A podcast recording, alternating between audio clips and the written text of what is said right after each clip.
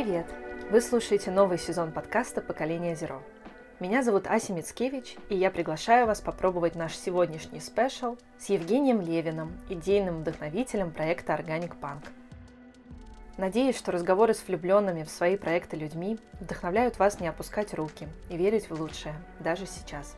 А если вы хотите узнавать больше хороших эко-новостей, то подписывайтесь на рассылку моих друзей из эко-школы. Ссылку оставляю в описании и возвращаюсь к моему собеседнику.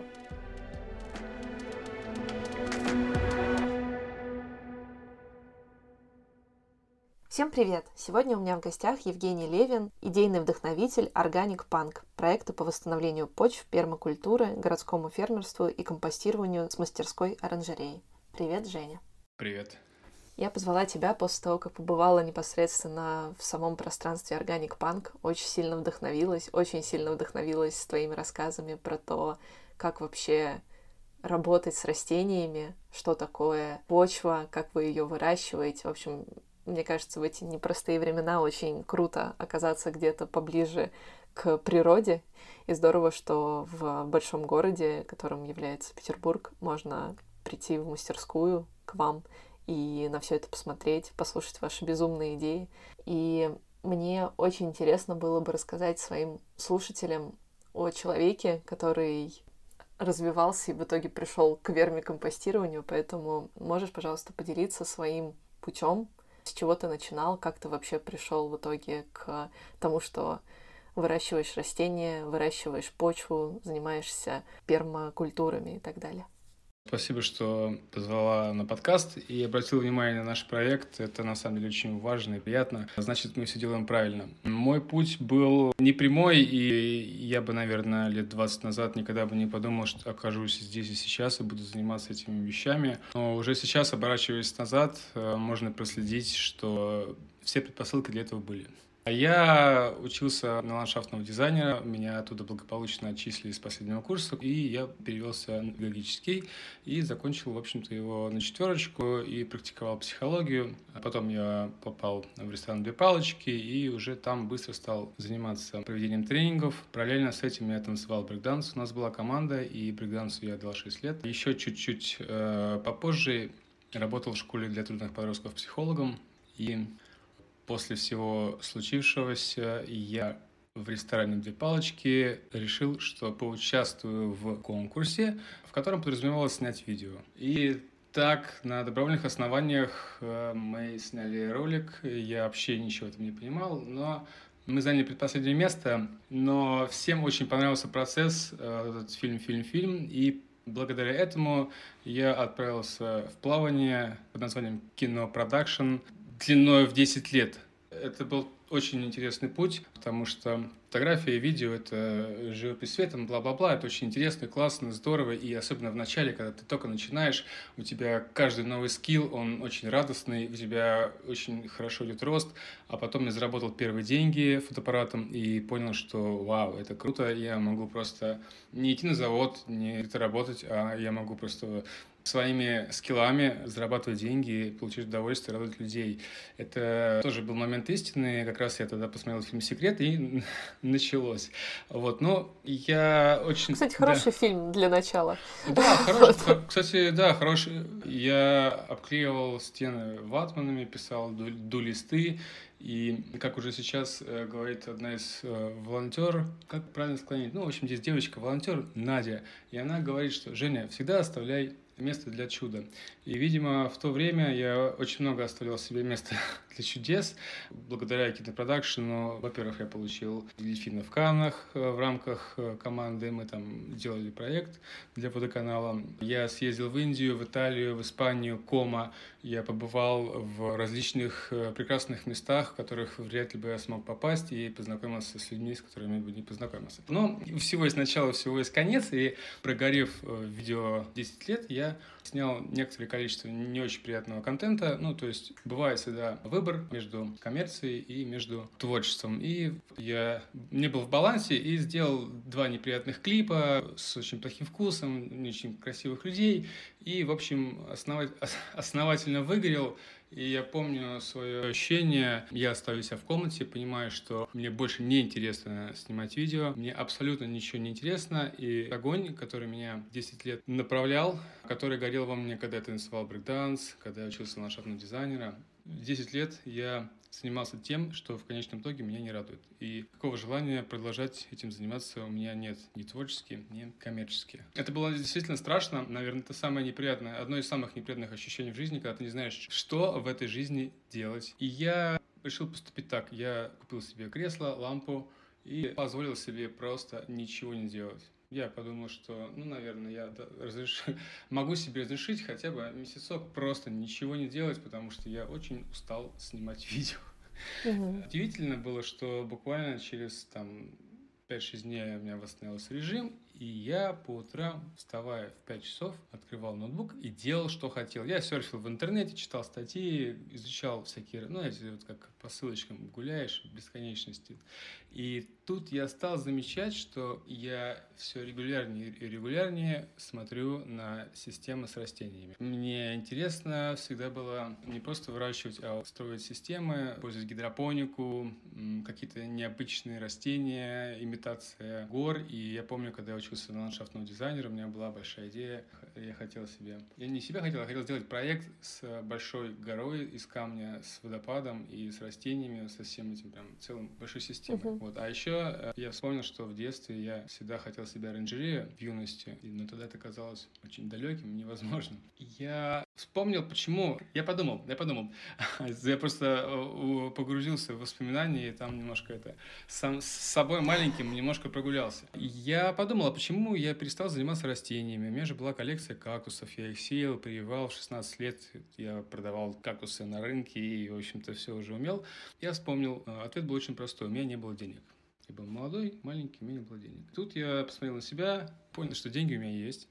Есть очень много времени, есть большое количество экспериментов и всевозможных штук, которые я не сделал с растениями. И на следующий день я пошел, купил себе землю, лампу, кучу всяких э, семян э, в оби и устроил агрореформу шкафа и вырастил свою первую микрозелень у себя в шкафу. Это, наверное, был такой первый first touch. Ага. А какой это был год? Это было три года назад, по-моему, если я не ошибаюсь. Там у меня в Инстаграме есть посты, я прям писал, кто первый зашел, кто слово полок, почему морковка все еще там во втором классе, а горох уже пошел там. Ну, короче, я там прям веселился. И постепенно, тут, наверное, нужно сказать, что было еще несколько рядов факторов. Это сейчас немножко про себя, как я пришел, и вот немножко э, факторов, которые подтолкнули меня создать проект. Я экспериментировал с питанием, как мы все, наверное, и у меня были эпизоды, когда я веганил, прям ничего не ел ел животного и ел траву, овощи. И вот вы представляете себе зима, Санкт-Петербург, Ладожская, и ты идешь в Аби на распродажу овощей. Думаешь, ну сейчас я почищусь там, все, все, все, это вот, три дня, ой, класс, будут чистые вообще. И через два дня я просто покрываюсь пятнами и начинаю задумываться, а я себе сделал лучше или хуже сейчас, покушав непонятного рода овощи и фрукты. Потом я уже ходил по магазинам, брал руку, переворачивал ее, смотрел на нее, и там были такие даты, пасовано 20 дней назад в Владивостоке. Я реально начал понимать, что вот эта рукола, которая, как Ленин в зале лежит, она, в общем-то, не просто в нуле, она еще и в минус. Это не питание, это просто имитация деятельности. Я как раз начал задавать себе вопрос, а что я могу себе вырастить, и как вообще в городе с этим делом обстоят дела. И ко всему к этому еще вот плюсик. То, что я живу на Нарской, это Кировский завод, это заводской квартал, в общем, очень много бетона, очень мало растений, хоть и парки есть, и вот я сижу в комнате, и мне не хватает среды. Я реально сейчас, ну, сейчас я понимаю, что мне тогда не хватало среды. Я думаю, ну, наверное, нужно много растений, чтобы они выработали кислород, чтобы это все начало, началось работать. Как потом я уже почитал исследование НАТО, что если вы у себя заставите дома всю квартиру растениями, то кислорода вам не выработают в нужном количестве, потому что кислород вырабатывают сине-зеленые водоросли из океана. А, ну и еще помимо сине-зеленых другие бурые и вообще водоросли, это наши легкие. И, наверное, вот с этой точки началось мое путешествие, проект, и где-то через месяца два-три я уже сформировал. Нет, название я еще не придумал, но суть в том, что я понимал, что мне очень хочется рассказывать об этом людям. Я пошел с этой микозеленью по друзьям, начал дарить, все такие, вау, чувак, это классно, вкусно, этим наедаешься, она свежая, на улице снег. Я понял, что вот это, это я хочу делать. Это я хочу делать, и я хочу еще людей учить этому это делать, потому что это, в принципе, не было затратно, это было очень просто, легко, и помимо всего я нашел в этом определенный ретрит, потому что когда ты занимаешься посевами или ты с растениями взаимодействуешь, ты очень сильно заземляешься, и то, что тебе беспокоило, перестает тебя беспокоить. Какая классная история. Слушай, я очень много инсайтов словила, в том числе о том, как важно иногда просто поскучать и дать себе возможность посидеть под лампой да, на кресле. Да. Как это хорошо влияет, оказывается, на жизнь.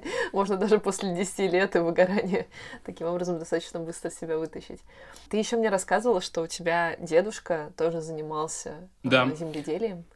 Я по маминой линии, я родом из Тула из Ясной Поляны, из города Щекино, и я был крещен церкви Толстого. И мой дедушка Николай Николаевич Колпаков, он был земледельцем. Я был у него в гостях, по-моему, одно лето маленьким, и у нас там, знаете, вот эта хрущевка, пятиэтажка, квартира, и там буквально в 40 минутах езды на автобусике участок. И вот мы с дедом а, туда ездили на этот участок, ходили за коровиком. Это вы берете лопату, ведерочко и собираете коровьи лепешечки. Собираете коровьи лепешечки, потом идете к э, бочке, кидаете туда траву, крапиву, окопник, коровяк и палкой, мешалкой это все мешаете. Пахло, это потом бродит, наверное, сейчас я понимаю, что это, наверное, где-то недельку, может быть, где-то да, должно это бродить. И по такой, знаете, запах, э, не то чтобы он отвратительный, он такой, ну, понимаешь, что это, конечно, не суп, но он такой, знаете, в общем, у человека есть триггеры, и если биологические процессы не патогенные, то у нас некий такой приятный классовый вкус, такой ну, приятненько кислится. А если патогенные процессы происходят в брожении вашего биореактора или закваски, то у вас э, сразу неприятное ощущение, этот отвратительный запах, такой он прямо резкий, он вас выбивает, потому что так мы выживаем. Я четко помню, что пахло в принципе приятно. Вот такая как бы странная такая штука, но какая-то такая приятная какаха, я не знаю. И вот, в общем, мы делали это. Дед этим поливал, удобрял очень точечно, избирательно. А еще я помню, что он, когда давали воду, там раз в неделю давали воду по выходным, а дед сделал систему ручейков, которые орошали, в общем-то, ну, то есть вода подавалась, и по системе ручейков это все приходило по всем нужным растениям. Ну и от нефиг делать, я постоянно листал его журналы с всякими заметками для заводов-огородников, и сейчас понимаю, что те знания, которые тогда получил наглядно и вообще различными способами, сейчас для меня являются архиважными, потому что пермакультура, органическое земледелие как раз-таки действует теми же самыми способами, которыми возделал землю мой дед. Это вот коровьи какашки, компост, мульча, расположение по свету. Но, в общем, сейчас я с очень сакральным ощущением внимаю из своей головы дни, которые я проводил с дедом, и моменты, когда мы что-то там делали. То есть я пытаюсь вынуть из себя методики, которыми дед возделывал землю, потому что мне кажется, что это важно знать. И получилось так, что я начал заниматься растениями через три года, как дедушка ушел из жизни. И, к сожалению, у нас не получилось на эту тему поговорить говорить. И, к сожалению, те сорта, которые он э, развивал селекционировал, они тоже, в общем-то, потеряны, потому что семья моя не решила, решила не заниматься, ну, не продолжать э, его деятельность. И, представляете себе, через три года я подхватываю эту инициативу, и сейчас, наверное, нам было бы с ним о чем поговорить. Я думаю, что он бы был очень рад тому, чем я занимаюсь. Поэтому в какой-то мере я еще чувствую продолжение э, дела своего деда, рода, и это такой вот такой вот рассказ еще про дедушку. Да, да, спасибо тебе большое за откровенный рассказ. Mm-hmm. Это, ну, мне кажется, это должно в какие-то моменты, когда что-то сложное, э, давать поддержку, опору. Да, ну, да. как будто ты знаешь, что за да, тобой стоит да. еще кто-то в роду, кто это делал. Знаешь, как в расстановках. Вот. Mm-hmm. Так что мне кажется, да, это да. достаточно классная штука, что есть э, такой рассказ, такая история в твоей жизни, и такой человек был, который столько вложил в тебя. Может быть, ты тогда это неосознанно, но впитывал. Вот, и сейчас это помогает. Ну давай тогда теперь поговорим про сам проект. Почему Organic Punk? Где вы находитесь? Э, что вообще это за место такое? а потом уже прям про проект расскажешь. Продолжаю историю моего перехода с видеопродакшена на органическое земледелие, а, я, я остановился на том, что я купил себе... Извини, это просто самый, самый неожиданный переход. Да, да, это, это, это да, э, нежданно-негаданно. Я где-то через... Вот как я купил себе кресло, я начал заниматься растениями и забивать комнату цветами на треть. Где-то буквально, это было январь-февраль, и где-то уже в марте-апреле один мой знакомый позвонил мне и говорит, слушай, там ребята студию сдают, не хочешь э, вместе в складчину снять? По 6300 получается, сказал Эдгар, мой приятель. Я уже понимаю, что все мои эксперименты с растениями требуют места и шкафа, и всего этого, и так далее, и так далее. Ну и плюс я всегда хотел какое-то пространство для общения с друзьями, для каких-то совместных дел, творчества. И однажды, читая дневники Энди Уорхола, я очень сильно захотелся такую же студию. Ну, в общем, конечно же, я поехал смотреть это помещение. И так вы оказались на Ваське. Для меня вообще всегда была закрытая территория. Васька. Что это? Где это? Ну, это там где-то, где центр, короче, и такие маленькие дома, и еще там линии есть. Петр хотел сделать там Голландию, это я так... Угу. Что, что я знала о Ваське. Угу. И я помню свои ощущения, захожу в студию. Она на тот момент была очень пустая. Там работал Саша Казив, но одновременно она была очень... Ну, то есть у Саши такой стилек, минимум э, вещей, предметов, все очень по фэншую, чисто. И я зашел, думаю, вау, ничего себе, вот это потолки. Вот это объ... объемчик, подумал я. И начали гулять, общаться по студии, ну, то есть гулять по студии, общаться. Потом на Севкабель ходили, я, в общем, несколько раз приезжал. И самое э, интересное, наверное, произошло в первый день, когда Саша говорит, ну, сходи, посмотри по студии, как я сейчас говорю, сходите, ребят, посмотрите. Я пошел гулять по студии и поднялся наверх, на самый верх, и когда я туда поднялся, я понял, что это моя та самая оранжерея, которую я хотел с детства, это то самое место, и здесь будет, и здесь будет оранжерея, и я хочу остаться здесь. У меня даже мурашки. Да, и, ты это рассказываешь. У меня, кстати, тоже. И я... Потому что на самом деле, когда тебе там 16 лет, 20, и ты такой, я хочу оранжерею.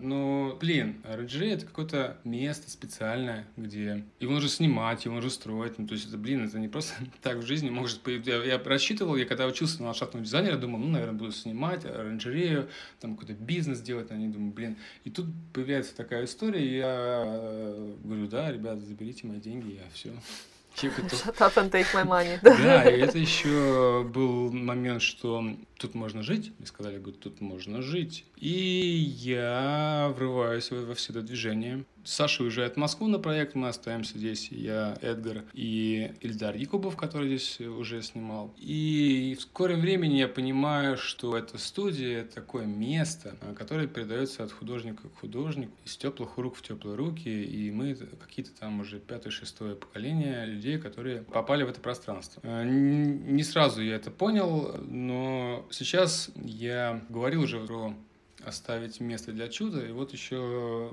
студия, это тоже отдельная, отдельная история. Она, она диктует в некотором роде правила игры и не хочет становиться коммерческим. Она, это живое пространство, и это понятно, потому что здесь столько слоев всего э, везде, и здесь столько людей оставили свои, э, сем, свою семечку, книги, постеры, ремонт, надписи, стикеры, планировку, вот это все, все, все, все, это знаки, символы, которые направляют, и все люди, которые здесь работали, все добились успеха. Саша уехала работать в Walt Disney. Ого. Вот, да. Молодец, Саша. Да, Саша, ну да, да, вот. И я начинаю здесь э, активно работать. Через буквально два месяца 6300 превращается в 20 тысяч, потому что у нас даже было много, осталось трое. И я начинаю по двадцаточке в месяц сюда вкидывать, работать там что-то где-то продакшн какой-то делать э, и просто скупать растения. Я просто, я разводил грязь, э, я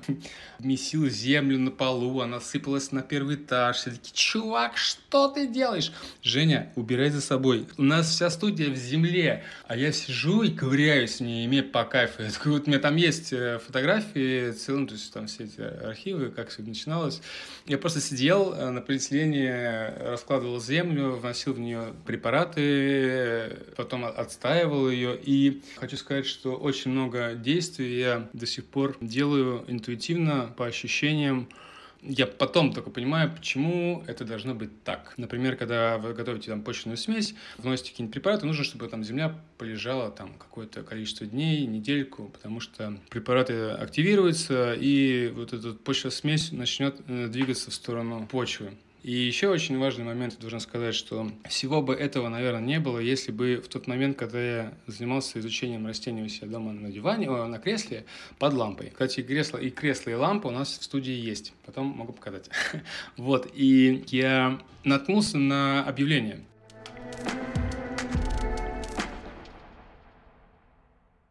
чем говорил объявление, что будет проходить форум органического земледелия. Если вы хотите помочь проявить участие, вы можете стать волонтером. И я такой, о, я вообще как бы любитель вписываться во всякие будники, и особенно форум органического земледелия. Думаю, о, это то, что мне надо сейчас. Думаю, я когда был юн, я, в принципе, очень много уже понимал о растениях. И думаю, надо сейчас обновиться, что там происходит по трендам. Плюс еще время есть, деньги есть, что. В общем, открываю заявку волонтера, и там фамилия, имя, отчество, ла, что вы знаете о пермакультуре? Я такой, о, открыл новую вкладку, вернулся в предыдущую вкладку через сутки, и я уже все знал про пермакультуру. Я такой, да, все знаю. Мне настолько понравилась эта идея пермакультуры, что я, конечно же, всеми возможными силами начал помогать, и я снимал как раз там видео в конечном итоге. И попав на этот форум органического земледелия, я познакомился там с Владимиром Масалабом, с Ромой, с Татьяной Гуляевой, со всей шайкой-лейкой органических воинов 70-го левела города Санкт-Петербурга. И те концепции, которые мне там э, были вложены в голову, в принципе, стали тоже фундаментом для проекта и всего вот этого вот. Пермакультура для меня стала таким у нее есть определение и прямо четкие, четкая трактовка, но для меня это я к этому отношусь так, что это как остеопатия, это как это комплекс, если вы рассматриваете что-либо по частям, ну, как говорила Татьяна Черниговская, вот летит птица. И угу. вот мы рассматриваем птицу с точки зрения физики. И вот физика. А есть еще химия, есть еще аэродинамика, есть еще много-много-много чего. И и только когда ты в сумме смотришь на эту птицу со всех этих сторон, понимаешь, что каждая из этих сторон, ну, прошу прощения за каламбур, каждая из этих э, частей, которые я назвал, она влияет на другую, они друг от друга зависят, это все работает в сумме. Мне стало понятнее, как заниматься земледелием, как вообще относиться к жизни, потому что это такой комплексный подход, и это философия, через которую ты смотришь вообще на все вещи. Так, в принципе, видимо, и появился органик панк в итоге, да? После того, как а, ты там побывал? Да, да. Я, да, я там побывал, я начал много думать об этом, обо всем, и должен сказать, что я очень люблю аниме, в частности, как раз-таки жанр киберпанк. Угу. Это «Призрак в доспехах», э, это «Акера». Если кто-то не смотрел «Призрак в доспехах», посмотрите мультик 91 года, это классика, это не тот фильм, который там сняли, это действительно серьезное произведение на тему души и что делает человека человеком. Киберпанк, концепция этого жанра в том, что в той вселенной победила Япония в войне с Америкой, и э, мир стал технологичным, но одновременно с этим произошел упадок морали. Технологичный мир с упадком морали. И я подумал, а что если придумать проект и мир, в котором будет не технологический mm-hmm. подъем, есть же стимпанк, то есть когда паровое там... Все. Паровое, да.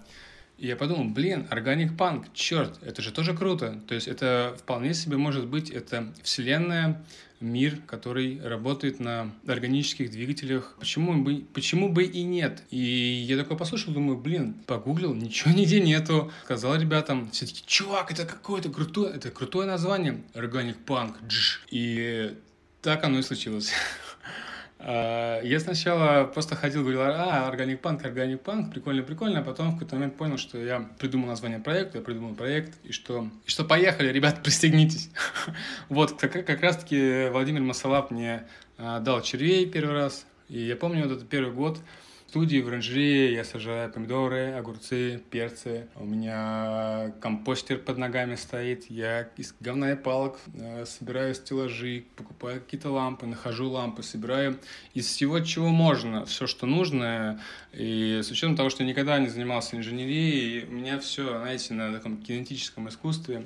Вот пока мы с Пашей не познакомились, у меня, знаете, у меня все работает четко, но там, знаете, здесь, значит, прижимается, здесь растянуто, это все, оно само друг друга держит, но когда вынимаешь одну ножку, все теперь рассыпается. Если вам стало понятно, такой подход у меня к созданию стеллажей был. У меня э, такая концепция, мне важно сделать, чтобы это было, чем оно должно быть каким-то сверхклассным. То есть главное, что это состоялось и что это есть. Для меня было в тот момент очень важно, чтобы это было. И за тот год я вырастил перцы острые помидоры, кукурузу зимой, вырастил початок. К нам пять раз приезжало телевидение. Мы решили, что мы откроем спустя год пункт приема переработки органики в Санкт-Петербурге, первый прямо в студии. Не понимая сами, мы просто уронили на город и на себя информационную бомбу, с которой сами не смогли справиться, потому что люди с замороженной органикой еще за неделю до начала сбора уже шли к нам в студию. Я говорил, ребята, мне кажется, мы не справимся. С учетом того, что любое компостирование, вермикомпостирование, оно тематически сложно считается, потому что к этому мы еще придем как там кормить червей, как это все закладывать. В общем и целом, вот у вас есть червь, вот у вас есть субстрат, и вот у вас есть ваша органика, которая у вас остается. Когда вы кормите червей, вы не только кладете эту органику, она может быть у всех разная. Вы можете замораживать, я могу ее сушить, а кто-то может ее не сушить и не замораживать. Помимо всего этого, нужно вкладывать в компостер углероды, это торф, картон, и делать правильную закладку блин компостера. И я понимал, что, по-моему, мы сейчас здесь соберем полгорода и ничего не переработаем, потому что мы завалимся, потому что никаких цифр никто, вам до сих пор ни один научный сотрудник не может дать, сколько компостер перерабатывает в час, в день. Ну, то есть это надо мерить, считать. И мы знаем единственное, что червяк может сутки пропустить через себя свой вес. И происходит такая ситуация, что арендодатель в лице господина Вайсберга в газете «Ведомости» читает, что у него бизнес-центр, какие-то хипстеры открывают пункт приема переработки органики в эти выходные. Конечно же, он приходит, по дороге э, пришел замдиректор. А мы вышли, так как, а мы как раз вышли э, зимой посмотреть на солнце. Единственное, вот, знаете, зимнее солнце. Ты такой, «А, побежал на набережную, оно уже кончилось. Ты такой, ну ладно. Возвращаешься, а Андрей Николаевич, замдиректор, уже поднимается по лестнице и говорит, Женя, а что у тебя здесь шумит? Андрей Николаевич пришел искать компостеры, но нашел майнинг-ферму что стало отягощающим действием, поступком к червям, потому что, ну ладно, черви, а вот воровать электричество, Женя, это совсем. Говорили мне эти люди потом. И начались бесконечные проверки, терроризм, вот это все где-то неделю. Потом Эльдара на Бали, Эдик, чья была майнинг-ферма, просто в лесу уехал. Вот я и Олег, который только что тут приходил, кофе мне закинул только в самом начале. Мы э, мыли, стирали, в общем, терли, приводили в порядок, э, потому что я понимал, что если я что-то сделаю не так, то нас отсюда выселят, и вся вот эта вот история со студией, она закончится на мне, и это был для меня большой груз, ответственность и сейчас, оборачиваясь назад, хочу сказать, что вся моя жизнь, работа в студии, это как один... Я несколько жизней здесь прожил. Я здесь столько много собрал различного опыта, здесь такое количество различных качественных людей, потому что просто так сюда не попасть. А все это наследие, которое э, в студии имеется многолетнее, оно имеет такой формат друг студии. И эти люди приходят, приводят других людей. И даже тот кредит, который я размотал, 250 тысяч и смотал прошлой весной как раз-таки уже заработав эти деньги растениями. Я считал, что эти деньги, которые я сюда вложил как кредит, это мое обучение в Гарварде. Я отношусь к студии это как э, место, пространство, в котором я учусь, развиваюсь и становлюсь э, в том числе взрослее и познаю те вещи, которые Здесь постоянно что-то меняется, здесь постоянно какие-то проблемы, сложности, что-то нужно решать. Много быта, много экономики, резиденты, постоянно приходят люди, кран потек, проводка, бла-бла-бла, вот это все. И, в общем, э, студия, она живой такая... организм. Да, это живой организм, и здесь классно развиваться. Я немножко уже сейчас понимаю, что я в какой-то момент сделал какой-то такой поворот сюжетный и уже отправился в плавание, поэтому, пожалуйста, направь меня в нужное русло. Да, все было отлично, ты как раз все рассказал, и то, что резиденты вместе с тобой, не только ты в этом а, пространстве, это просто чтобы люди знали, что если они попадут к тебе, то там не только э, вермикомпостирование, но еще множество художников, э, фотостудия. Да, здесь, много... наверное, тогда я уже, раз уж к этому ко всему пришел, да, я расскажу немножко про студию вне проекта Organic Punk, потому что студия и Organic Punk — это не одно и то же. Студия — это трехэтажное пространство, если грубо выражаться. Размер у него где-то 175 квадратных метров, и я это называю междисциплинарной мастерской. За время того, пока я здесь, здесь сменилось большое количество резидентов. Принцип у нас очень простой — люди, которые резиденты, это люди, которые э, находятся в студии, которые платят за нее аренду. И каждый из этих людей, он занимается каким-то своим проектом. И мы здесь все работаем. В какой-то момент мы здесь прям было 7 человек, и мы здесь все даже жили. Прям в семером у нас был коммунизм, очень интересный, кстати, эксперимент. И вот у каждого человека, тут у нас есть Сергей, он художник, практикующий детский психотерапевт, Витя Корнеев, на первом этаже у него студия мастеринга, сведения звука, он просто безумец, он понимает звук э, на таком глубоком уровне, что это, конечно... Я раньше писал музыку, и, конечно, появился бы Витя лет 10 назад, это было более уместно, чем сейчас, когда я уже не пишу музыку, просто слушаю Витю и понимаю. Это, в принципе, достаточно. У нас еще был Ильдар Якубов, он сейчас уехал в Грузию, медиахудожник. Есть еще Павел Доброумов, как раз-таки, который присоединился к проекту Organic Punk где-то в середине пути, года полтора назад. Он, в общем-то, сам по себе садовник, и он еще и инженер ко всему. И тут мы с ним сбалансировались. Э, он инженер, я кинетическое искусство, то есть все стеллажи стали более устойчивыми, все стало более... И проекты по озеленению да, стали и возможными. И мы с ним вместе сделали первый проект по озеленению. Кстати, интересный момент, что вот когда я в те времена сидя на кресле под лампой, я очень много нарисовал скетчей, концептов, идей, размышлений, а, которые до сих пор являются актуальными, и я, получается, их сейчас все еще реализую. То есть все идеи про системы, механизмы решения и принципы эти все, они были придуманы еще три года назад на бумажках. Сейчас я просто постепенно их воплощаю в жизнь. Но, конечно же, это еще видоизменяется, я что-то новое узнаю, ла-ла-ла. Ну, в общем, Паша пришел, говорит, слушай, у нас там девочки хотят... Они нам передали заказ, мы, говорит, мне а, в Приморском парке Победы сделать стенку с вертикальное озеленение. Фитостена размером 3 на 5. 3 на 5, друзья. Это ну, там ничего там, а 3 на 5. я такой, вау. Он говорит, ты же знаешь технологии? Я говорю, да, чувак, я, я все знаю об этом. Я все об этом знаю, мы накидали с ним э, прототип, Приморский парк такой, да, окей, come on, делаем. И мы с Пашей за, по-моему, 4 дня возвели ага. эту стену на улице. И когда я ее собрал, я отошел и подумал, о, чувак, все так быстро развивается, и это так круто. Ты мечтал делать вертикальное озеленение, а ты сейчас не просто сделал какой там кусочек, а ты 3 на 5. 3 на 5 сделал эту штуку классную.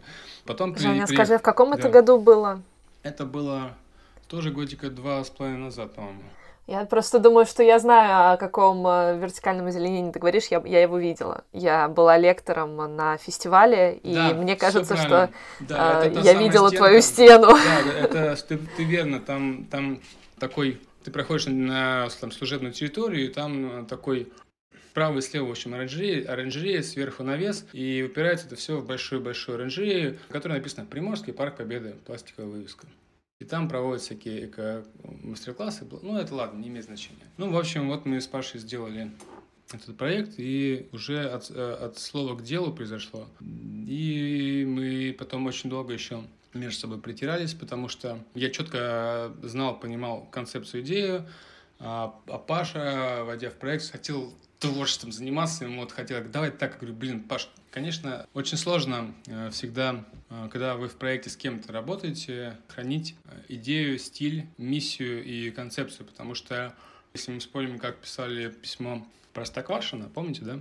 Каждый по чуть-чуть что-то там написал, и получилось что-то непонятное. Я еще в видеопродакшене это понял тоже, что режиссер должен быть один, и когда ты снимаешь, все люди, которые подбегают и начинают в ухо шептать, слушай, вот это классная нужно прям в мягкой, нет, не в мягкой, но в такой в емкой форме нужно их остужать, потому что идея только у режиссера, и автор только один, остальные занимаются только свои, исключительно своими компетенциями. Здесь такая же история. Мы долго бились за все-все-все вот это вот, за концепцию, за постапокалиптичность, за темные тона, за все вот это вот. Приходилось объяснять Паше и одновременно самому еще раз глубже понимать, о чем вообще поет моя гитара.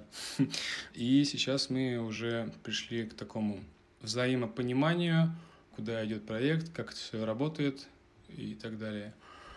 Долго мы думали, что там с логотипом. В итоге сделали ромашку. Я думаю, что потом, может быть, и логотип поменяется, потому что у меня есть пару идей э, по поводу другого логотипа, но это все э, сейчас не имеет особого значения, потому что уже сейчас наша деятельность э, привлекает людей. Э, мы дружим с биоарт, с арт сценой, с ИТМО, с Пушкинским аграрным, с ботаническим садом, с различными Plans for Friends, э, и мы вот в этих во всех зеленых тусовках, э, наши друзья переработкинские сегодня, кстати говоря, у нас в кабеле Эко-центр, да, наши самые, наверное, близкие друзья в этом деле, это Переработкинская, Александр Широбоков, пожалуйста, пожми ему руку. Ну, обязательно. И, и кстати посмотрю говоря, на то, что вы им привезли. Да, и, кстати говоря, этим летом мы у них ставим угу. наши вермикомпостеры, и это будет первый э, наш опыт работы с населением, э, который мы хотели сделать три года назад. Так что поздравьте нас через черви к звездам, как у нас принято говорить, мы начинаем делать такие штуки э, на севкабеле. Ура, ура! Это очень классно. Слушай, ну расскажи теперь вообще что такого крутого в том, чтобы выращивать почву? Почему черви это новое золото? Да, черви новое золото, говорил я, сидя перед камерой Первого канала. Тогда хочется сейчас маленькую офтопчик, что когда начали приезжать телеканалы там через полторы недели, в те дни, а их было пять, плюс прямой эфир, мы где-то через третий раз уже поняли, что нужно шутки шутить, потому что они все прибегают, мы приехали за хайпом. А ты тут стоишь и что-то там вот, вот жизнь своим рассказываешь. Да и потом начали веселиться, я сидел, рассказывал, что червяное золото, это все про Илона Маска. Вот. Но даже с такими шуточками, прибауточками в этом все равно во всем был и есть смысл. По поводу почвы. Я никогда не относился так к этому покрову уважительно, как сейчас. И это с каждым, наверное, месяцем все серьезнее и серьезнее. Я сейчас зашел, конечно, с этой почвы, но тем не менее, без нее не было бы ничего. Нужно отдавать себе отчет, что без растений у нас не было бы одежды, еды. И если серьезно задуматься и понять, семена растений – это наше все кормилица. Ну вот представьте себе, то, что мы едим, фактически оно состоит из семян растений. На 80% это растения. И почва – это та субстанция, это если говорить прямо почва, то это серьезный большой организм, где в одном грамме 10 тысяч микроорганизмов э, живут, существуют, выделяют метаболиты, кушают, спариваются, размножаются, умирают, какают, выделяют и прочее, прочее, прочее. И этот живой организм дает питание растению, растениям. И когда я в полной мере осознал, как обстоят дела в наших агрохолдингах, как возделывается, как выращивают еду в современных реалиях на сотнях тысяч гектарах. Я, конечно, немножко расстроился и сейчас расстрою вас. Но, в общем, вот представляете себе, вы выращиваете кукурузу из года в год, из года в год на одном и том же месте. Это называется монокультура. А еще бывает севооборот, когда вы меняете кукурузу там, на что-нибудь еще. Но суть в том, что вот в один раз... Обедняется почва? Да, вы один раз вырастили кукурузу, кукуруза забрала из почвы питание. А, есть, э, например, томат. Кукуруза и томат, они симбиоты, и друг после друга могут быть, они могут расти, потому что они разные элементы берут. Плюс нужно понимать, что на корне каждого растения есть такая часть, ризосфера, это миллиметр вокруг корня, где живет различная биота. И у каждого растения эта биота своя, и тут хитросплетение корней в почве – это тоже очень индивидуально, и растения умеют взаимодействовать друг с другом. Стану дальше растекаться по древу на тему почвы, буду более структурен. Вы раз вырастили кукурузу 2, 3, 4, а потом она стала расти меньше, хуже. К вам пришли вредители. Из-за того, что вы 4 года на одном и том же месте выращивать одну и ту же кукурузу. А вредители, которые питаются кукурузой, уже не просто там есть, они уже там есть, есть, есть. И из года в год они просто зимуют в почве, вылезают и такие, поехали. А кукуруза становится тощей, ей не хватает питания. И вы что делаете? Вы вносите в почву минеральное удобрение обрабатываете растения от насекомых, в конечном итоге превращая всю эту экосистему в мертвое пепелище. Угу. Я, когда смотрю на все эти поля, я, наверное, больше отношусь к этому как к гидропонике. То есть у вас просто Зомби. есть, да, у вас есть мертвая почва, в которую вы постоянно сыпете и сыпете, и сыпете, а растения просто за нее держатся. Ну, она вам нужна, потому что они за нее держатся. А в остальном вы туда все сыпете, сыпете, и оно там растет, растет это не так должно быть. А, с таким вот таким способом мы, во-первых, разрушаем экосистемы. Там вот эта вся история с пчелами, понимаете, да, вы все. Это раз. Во-вторых, у нас тысячи гектар каждый год становится неэксплуатируемыми. Мы, э, мы убиваем тысячи гектар земли в год и идем дальше. Потому что у нас большая страна. Ну, О, да. Это, все, все, что ты рассказываешь, это так больно. А, да, понимаю. Я просто это все пережил, и благо, что я вижу выход из этого всего. Если раньше я об этом слышал, и сейчас к этому всему подведу, расскажу обязательно, что это все, да, это не очень приятная история, но выход есть, угу. и я сейчас расскажу о механизме как раз таки, что происходит, когда почва становится бесплодной.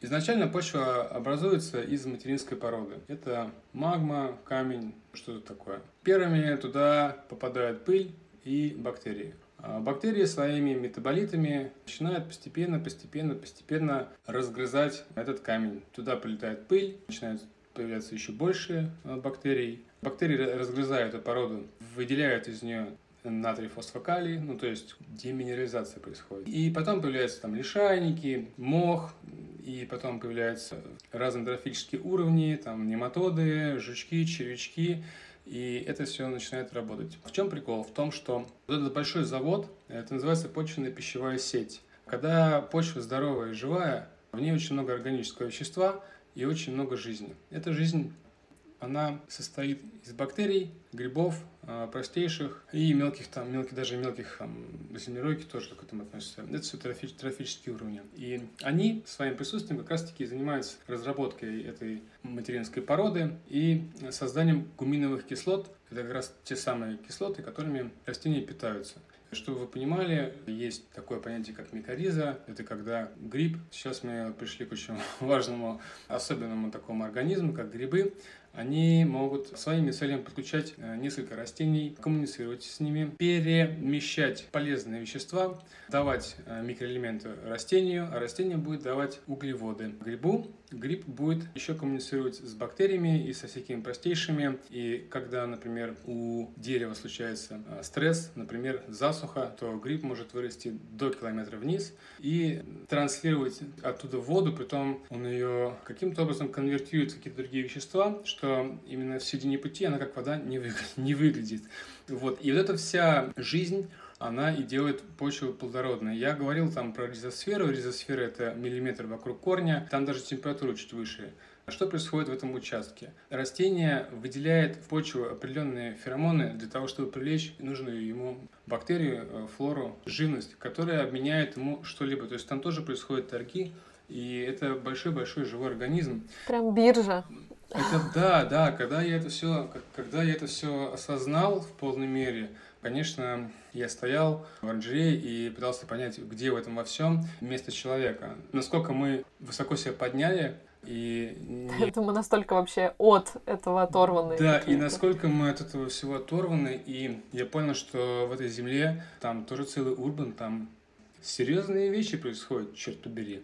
И мне опять захотелось еще больше об этом рассказывать людям, потому что когда я это все осознал, стало чуть проще и попонятнее жить. Я стал понимать, что вот я смотрю в космос, вот я смотрю в Землю, что там паттерны, что тут паттерны, что все это очень друг на друга похоже, и, и вот там ковыряются бактерии с червями, а там кипит реальная жизнь, какая песня есть. И чем мы отличаемся от этих бактерий, я не знаю, если честно. По-моему, это то же самое. Мы тоже ковыряемся в какой-то своей грязи, почве, что-то там выделяем, с кем-то коммуницируем, что-то там обмениваем. Кто-то возможно, на нас тоже смотрит. Поэтому относиться к жизни вот так вот серьезными вещами, когда происходят такие вещи, ну, я не знаю. А это меня очень сильно успокоило, остепенило, и я стал на расслабоне веселиться и делать то, что я делаю, потому что познавать жизнь, мир, рассказывать людям как это называется, это натуроведение или называется? Ну, в общем, да, природоведение, естествознание. И заниматься естествознанием и рассказывать людям об этом, это, это мне нравится. И таким образом я благодаря студии и тремя этим годам, трем, а, я пришел полностью из продакшена а, в растениеводство и сейчас уже полностью целиком зарабатываю деньги именно в категории растения. Продажа, озеленение, консультации, ну еще э, немножко аренда студии. Мы сейчас как раз таки активно занимаемся концертами здесь и мероприятиями, так что если вы захотите стать нашим резидентом или просто снять студию для фото-видеосъемки, welcome, да и вообще забегайте в гости. О, спасибо тебе большое, Женя. Ты меня очень вдохновил. Я даже не буду тебя дальше расспрашивать, потому что, мне кажется, можем час часами разговаривать. Ты сможешь мне все рассказать вообще. Я, да, я немножко... Я, в какой-то момент я подумал, что, наверное, я послушал бы я сам себя в подкасте. Ну, не стало ли мне скучно? А, Надеюсь, что... Великое мастерство э, монтажа поможет мне сделать из этого более легко усвояемый материал. Okay. А, но тебе. это было да. очень круто, спасибо тебе большое. Я оставлю за пределами этого подкаста рассказ о том, так что же делать с этой бедной почвой, в которую превращается наша земля, когда мы уход... выращиваем, mm-hmm. выращиваем одно и то же. Mm-hmm. Оставим это за пределами. Ты наверняка mm-hmm. знаешь хорошо, решение, хорошо. поэтому ты, в принципе, занимаешься тем, чем занимаешься. Ты выращиваешь почву, и теперь понятно вообще, что же ты такое делаешь. А я хочу, наверное, завершить наш разговор тем, как ты мне показывал видео с микроскопа тех самых существ, которых ты увидел внутри не так давно. Ты mm-hmm. получил микроскоп и смог посмотреть, mm-hmm. кто же там да. внутри шевелится. И мне кажется, вот этот вот это видео, это как раз э, метафора всего, то есть у тебя как будто за, за, замкнулся цикл, ты теперь видел и тех, да. кто там внутри, тех, да. кого ты не можешь глазом увидеть, и видишь все, что вовне, и мне кажется, у тебя как будто расширился еще горизонт, еще больше, и я надеюсь, что в эту прекрасную воронку э, в этом году влетит как можно больше классных проектов, э, классных людей, и искренне тебе желаю роста вашему делу, и пусть у вас с Пашей будет продолжаться взаимопонимание. Спасибо тебе большое. О, спасибо большое тебе, что пригласила. Такие моменты тоже заставляют задуматься о том, что проект важен, интересен, и чем дальше, тем лучше, интереснее. Супер. Спасибо за рефлексию. Спасибо. Да, до свидания.